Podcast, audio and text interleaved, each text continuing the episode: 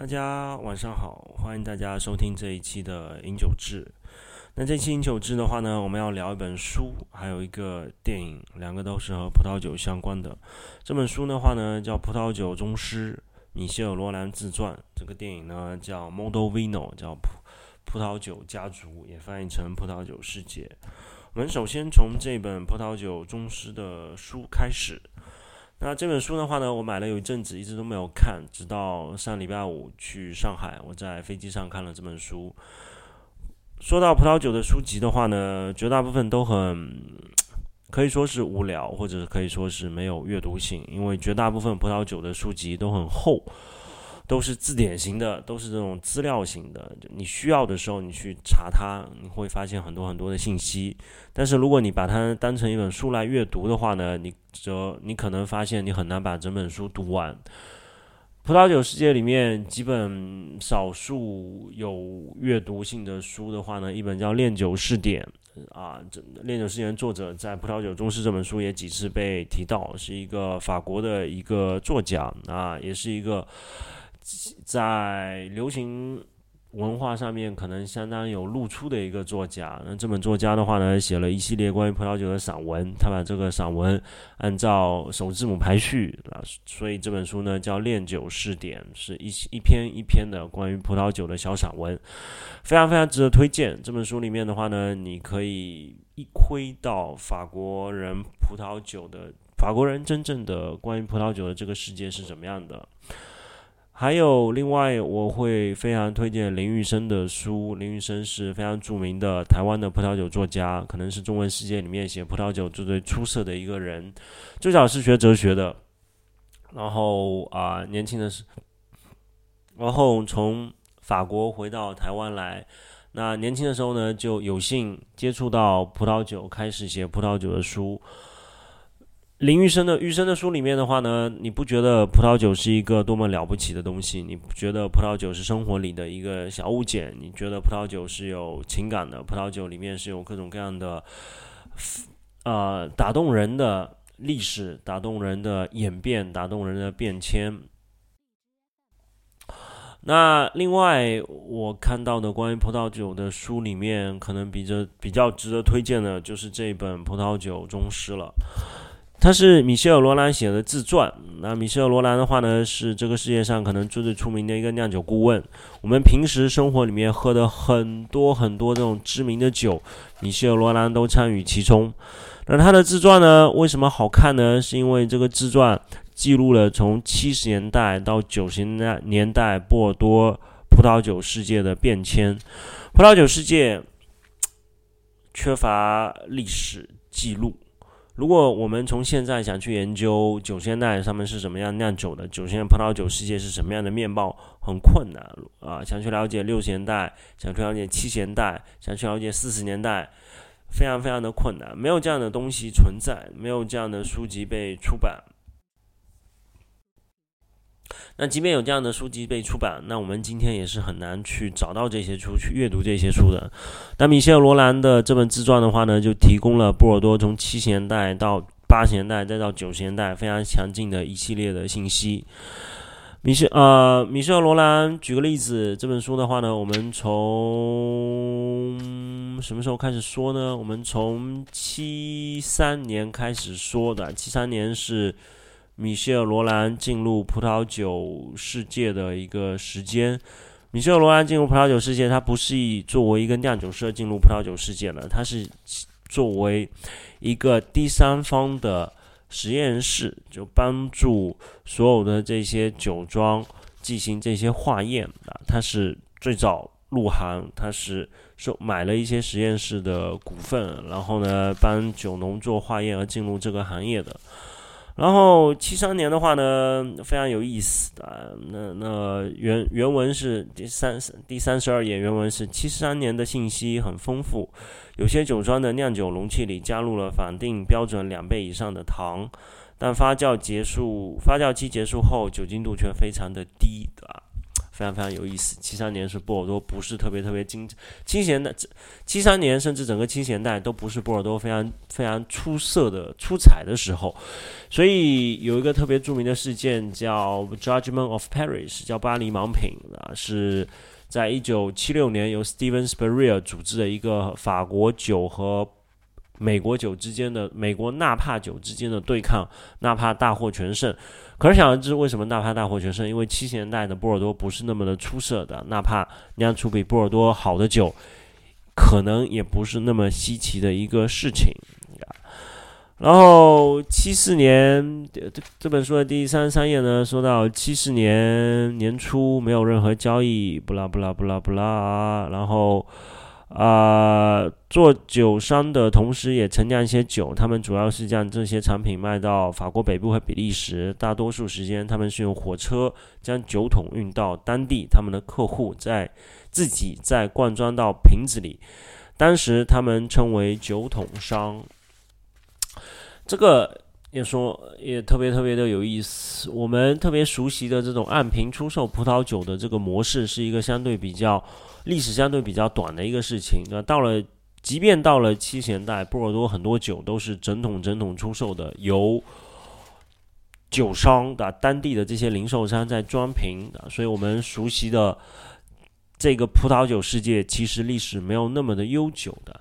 第三十五页记录了一个非常好玩的一个事情啊，记录了一个酒庄酿造白葡萄酒的。然后这一段呢，说到十二月中，我们观察到酒里一些噼里啪啦的反应，酒的温度是八摄氏度，但是糖度并没有多少的降低。到了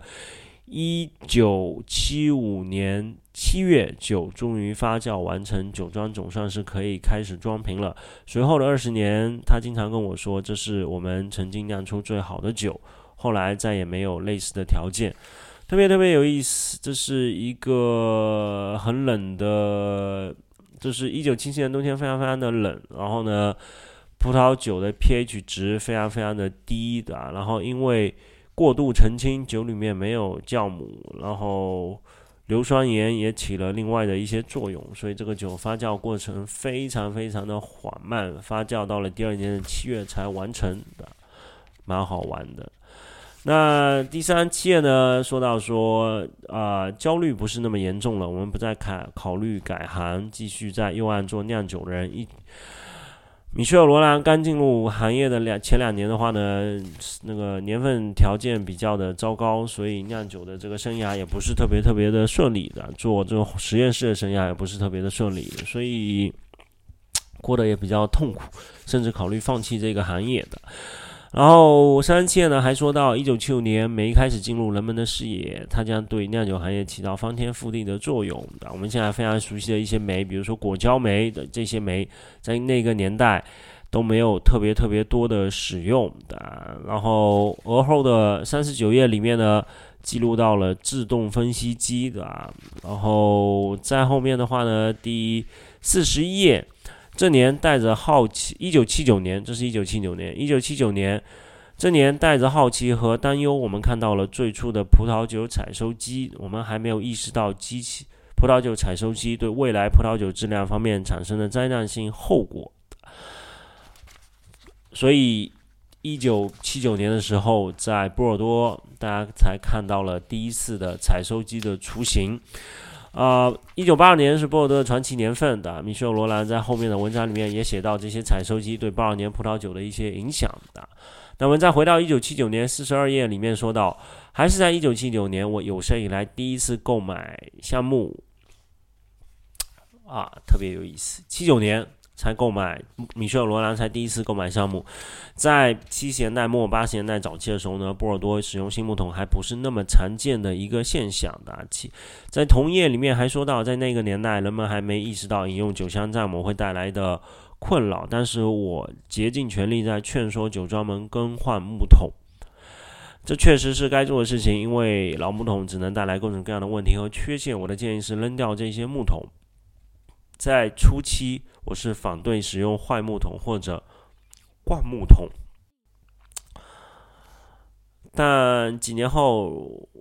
人们认为我是新橡木桶的忠实拥趸，还有人把我视为魔鬼的侍者，因为我把那些珍贵的葡萄酒汁变成木桶汁。这一段呢，也揭露了非常非常多的信息，在我们今天所熟悉的波尔多酒的酿造方式里面，特别是波尔多优质酒的酿造方式里面，橡木桶的使用是不可或缺的。但是在一九七九年，在米歇尔罗兰强调使用橡木桶的一个年代，绝大部分酒庄并不用橡木桶，使用很多的旧木桶。我们熟悉的波尔多酒里的这些臭味、这些泥土的味道、这些墨水的味道，特别是早期酒里面的这些味道。很多其实不是那么那么的健康的，是由 Brettomyces，是由 Brett 是用酒香酵母所造成的。使用了新橡木桶，葡萄酒的葡萄酒的酿造卫生条件得到更革新以后，酒香酵母则被很大成意义上的所终结了，对吧？然后四十五页的话呢，还说到当年其实他们对怎么酿出好酒并不是那么那么的在行的。这一段原文里面说到，二十世纪七十年代，每个葡萄酒季后期都是很糟糕的气候，所以我们总是不得不被逼着进行采收，从来没考虑过葡萄的具体情况。这样的话，我就考虑了一下那些百年来结出的年份：二八年、二九年、四五年、四七年、六一年。概括的说，这些年份的特点是产量中等或低，甚至很低，早熟及很热的年份。结论是我们采摘、采收的都是很成熟的葡萄。所以，其实，在八八零年、在七九年那个年代，他们对。葡萄酒的质量以及什么样的葡萄可能可以酿出很好的酒，其实并不是那么的清楚的。葡萄酒四十六页说到，葡萄酒革命也是在二十世纪八十年代进行的。对于氮肥合理的有效使用是过去没有的。啊，一直无限的使用氮肥，尽管后果是是加速腐烂，我们也开始讨论密度的问题和种植嫁接的问题。所以，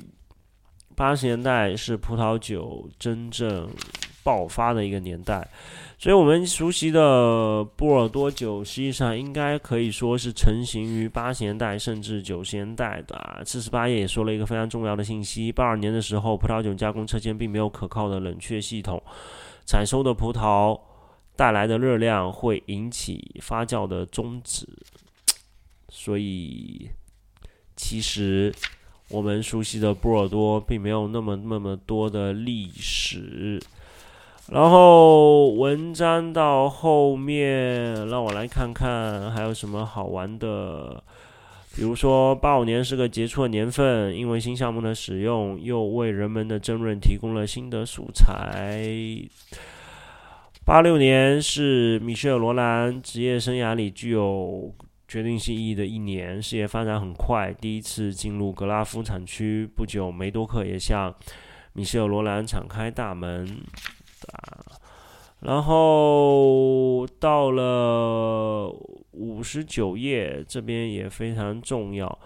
经历了那些无论对葡萄还是葡萄酒黑暗的年代，在采收季，大家也开始大量的使用板条箱了。现代化的设施也将那些大的翻斗车替换了。呃，翻斗车可以不需要人力卸货，果实可以直接倒在接收器里。但是问题是，那一些没被翻斗车上的各种螺丝划伤的葡萄果实，却逃不过被压坏一截。这简直是违反酿酒原则的。有很多知名酒庄，其中不乏特别有名的酒庄，等了近二十年才感觉有换。板条箱的必要，无论是在葡萄酒圈还是其他领域，诋毁往往是在各种创新之前，而陋习往往比勇气更强大。所以，使用小筐进行采摘，其实也不是特别特别有历史的。到了八七年、八八年才开始变得相对比较普及。在此之前的话呢，葡萄是在一个较大的，比如说翻斗车里面进行存放的，有这么大体积的。葡萄底层的葡萄会被顶层的葡萄压的重力所压碎的，葡萄破掉以后呢，果汁流出来会被氧化掉，取决于氧化的时间。如果氧化时间太长的话呢，这个酒并不是特别特别的好。然后这边还提到，米歇尔·罗兰在一九八八年成了卡卡提耶卡地亚总裁的酒庄的酿酒顾问，然后六十二页八八年提提到米歇尔罗兰经常需要出差到国外，然后。Anyway，接下去还提到了八九年一个好年份，提到了九零年一个历史性的年份啊。总而言之，这本书非常非常值得看，让我们可以对波尔多的整个酿酒过程的演化有非常非常多的了解的。这本书的第二章的话呢，提到了对啊，第应该是第三章提到了对葡萄酒行业影响很大的一个人叫 Robert Parker 的，提到了 Parker。和米歇尔·罗兰的第一次见面，再提到了八二年让 Parker 登上葡萄酒评论家舞台的一个年份啊。然后，另外这本书花了很多的笔墨，写了描述了 Mondovino 葡萄酒美酒家族这个影片。这个影片的话呢，是一个侍酒师叫 Jonathan Nas。希特来拍的叫乔纳森诺斯特尔，然后这个影片的话呢，是一个相当有意思的影片。这本这本影片尝试，这是一个纪录片的，它尝叫那个乔纳森诺斯特尔应该是一个作家，一半是是这本书上写的，那个米修兰自传里面写到的话呢，这个人一半是酒师，一半是电影人，一半是作家，一半是。哲学家谴责国际资本及其邪恶的代理人破坏了葡萄酒世界的意愿。那葡萄 Mono Vino 这个电影的话呢，是一个纪录片，在三个国家所拍摄的。它它记录了法国酒农对资本进入法国的抗争，以及葡萄酒世界如。这崛起的新兴的势力，以米歇尔·罗兰和罗伯特·蒙大韦、罗伯特·蒙大菲先生为代表。那新兴崛起的这些事件的话呢，正把传统所改变啊，正把传统变得更现代。而现代产生的好处的话呢，是你可以相对比较工业化、流程化的生产大数量比较大的优质葡萄酒，但是你却很难保留葡萄酒里面可能最早。被人所期待的这一些风土的特点。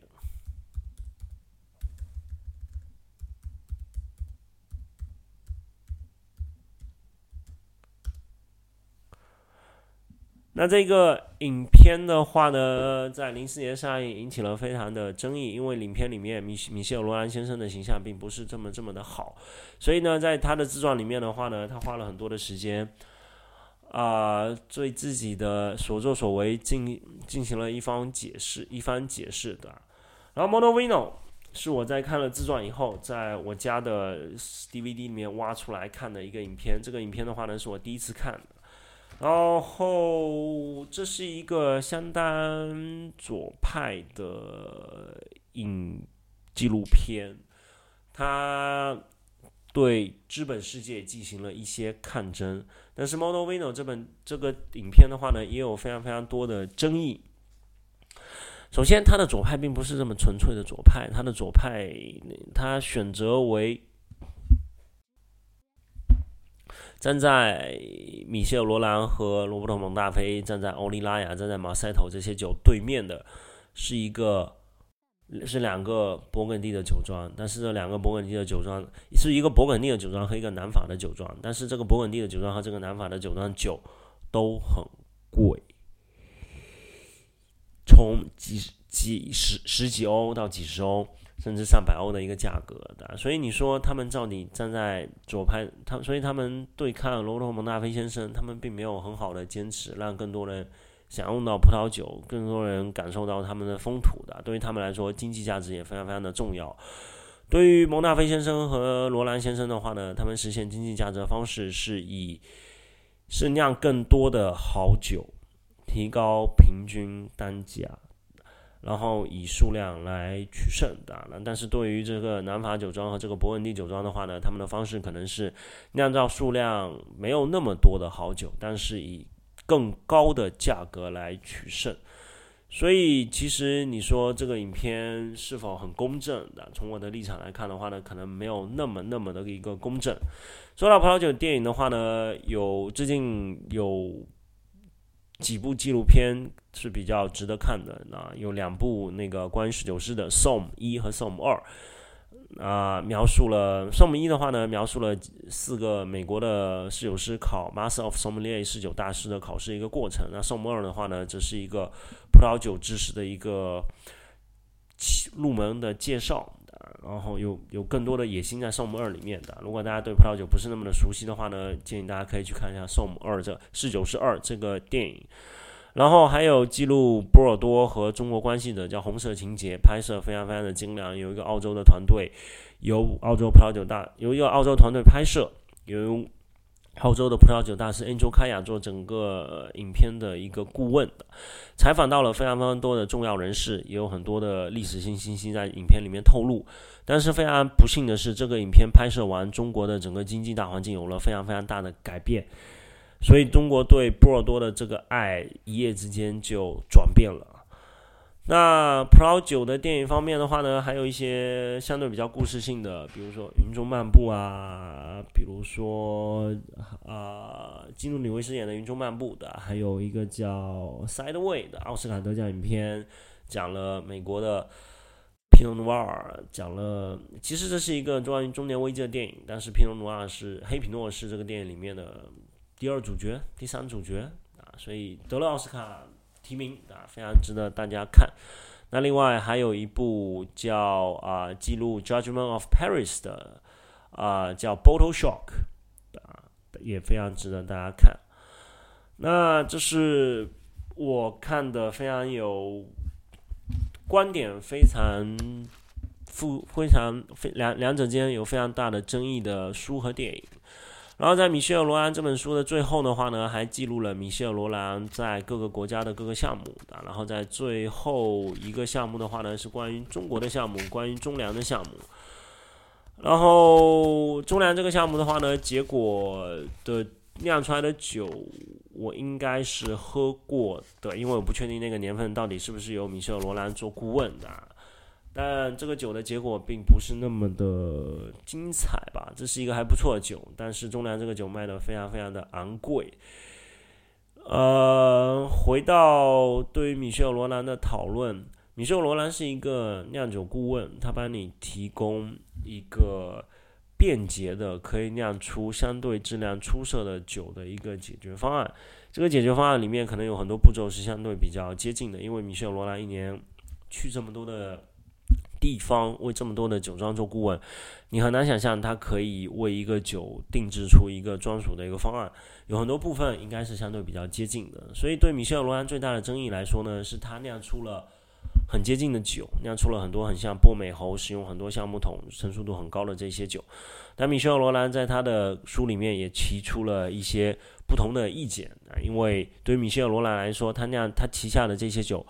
还是可以很明显的喝出很多的差别的，特别是在成年以后，这个差异性可能显得更加的明显。那米歇尔·罗兰对葡萄酒世界有非常突出的贡献，正如罗伯特·帕克一样，对这个行业也有非常非常重要的贡献。七十年代，正如他书里面描述的，不重视葡萄酒的成熟度，不重视葡萄酒的质量，不重视酿造过程，不重视酿造环节，对和。那个年代所使用的酿造方法和我们今天有非常非常大的不同，所以在米歇尔·罗兰、在 Robert Parker 以及米歇尔·罗兰和 Robert Parker 的同龄的同辈的一些人的推动下，葡萄酒世界才进入一个重视葡萄酒质量、重视葡萄酒成熟度、重视酿造环节中的温度控制、重视酿造环节中的同避免氧化、同木新木桶的使用。微氧化的一系列的这些工艺，正是由这些人才开始变得更普及的。但这些工艺显然，相比于七十年代酿出来的酒而言，非常大的提高了葡萄酒的质量。但正是由于这些工艺的滥用，让很多葡萄酒喝起来很近视。比如说，如果你使用了橡木桶的话呢，你在酒里面可以找到比较多的橡木桶的痕迹。这个酒，如果你不是一个受训的品酒，你不是一个经过大量品酒训练的人的或者训经过大量品酒训练的口腔的话，你可能对这些酒就难以有很好很好的一个判断力。所以这是米歇尔·罗兰的贡献，也是他的争议。那回到 Model Vino 美酒家族这个影片支持的酒的观点啊，这个影片显然支持这些农民酿造的酒，但是米歇尔·罗兰、Robert Parker 他们所推崇的这些技术，同样让这些农民、这些农民酿的酒受益的。如果没有微生物工程学的话呢，很难想象我们现在可以酿出任何合格的酒。如果没有对卫生环境的强调，如果没有对这些细菌的研究的话，很难想象我们可以成批的酿出质量这么好的酒的。所以这些工艺对于这些农民酿的酒来说，当然是有很大的帮助的。那生物动力法、自然发酵也是非常非常有争议的话题。生物动力法本身就很难的实行，在相对比较干燥的地方是相对比较容易的，但是在相对比较潮湿的波尔多生物动力法也非常非常的困难。但在勃艮第这种地方的话呢，这个酒庄的葡萄园的分布就像就像新怎么说呢？像这种杂乱无章贴在那边的邮票一样的，那这里一块，那里一块。所以你家是用生物动力法，但你的邻居可能不用。你如何保证你家的葡萄园的一切都是生物动力法呢？生物动力法强调的是。你的整个生态环境是自给自足的，是一个是一个整体的生态环境。但是如果你的葡萄园这么碎的话，你如何保证你这么小块葡萄园就能是一个整体的环境？自然发酵也非常非常的有争议，你很难就一个环境里面只会有一个酵母是主导的。所以你当你把一桶酒放到一个环境里面的话，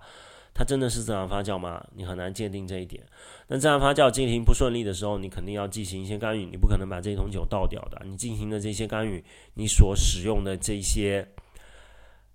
你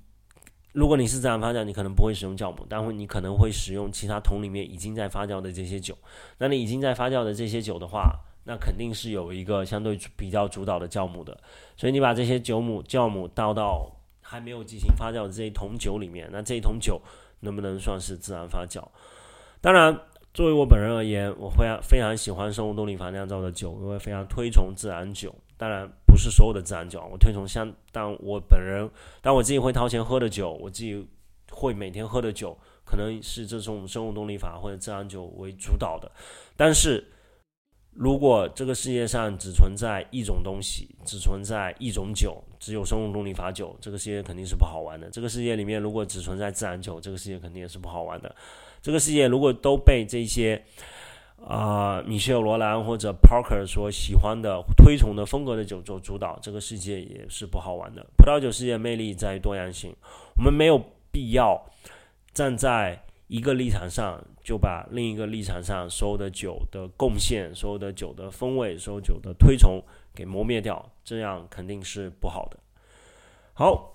那欢迎大家收听今天的饮酒志。饮酒志可以通过荔枝 FM 或者通过 iOS 苹果手机里的播客客户端所收听到。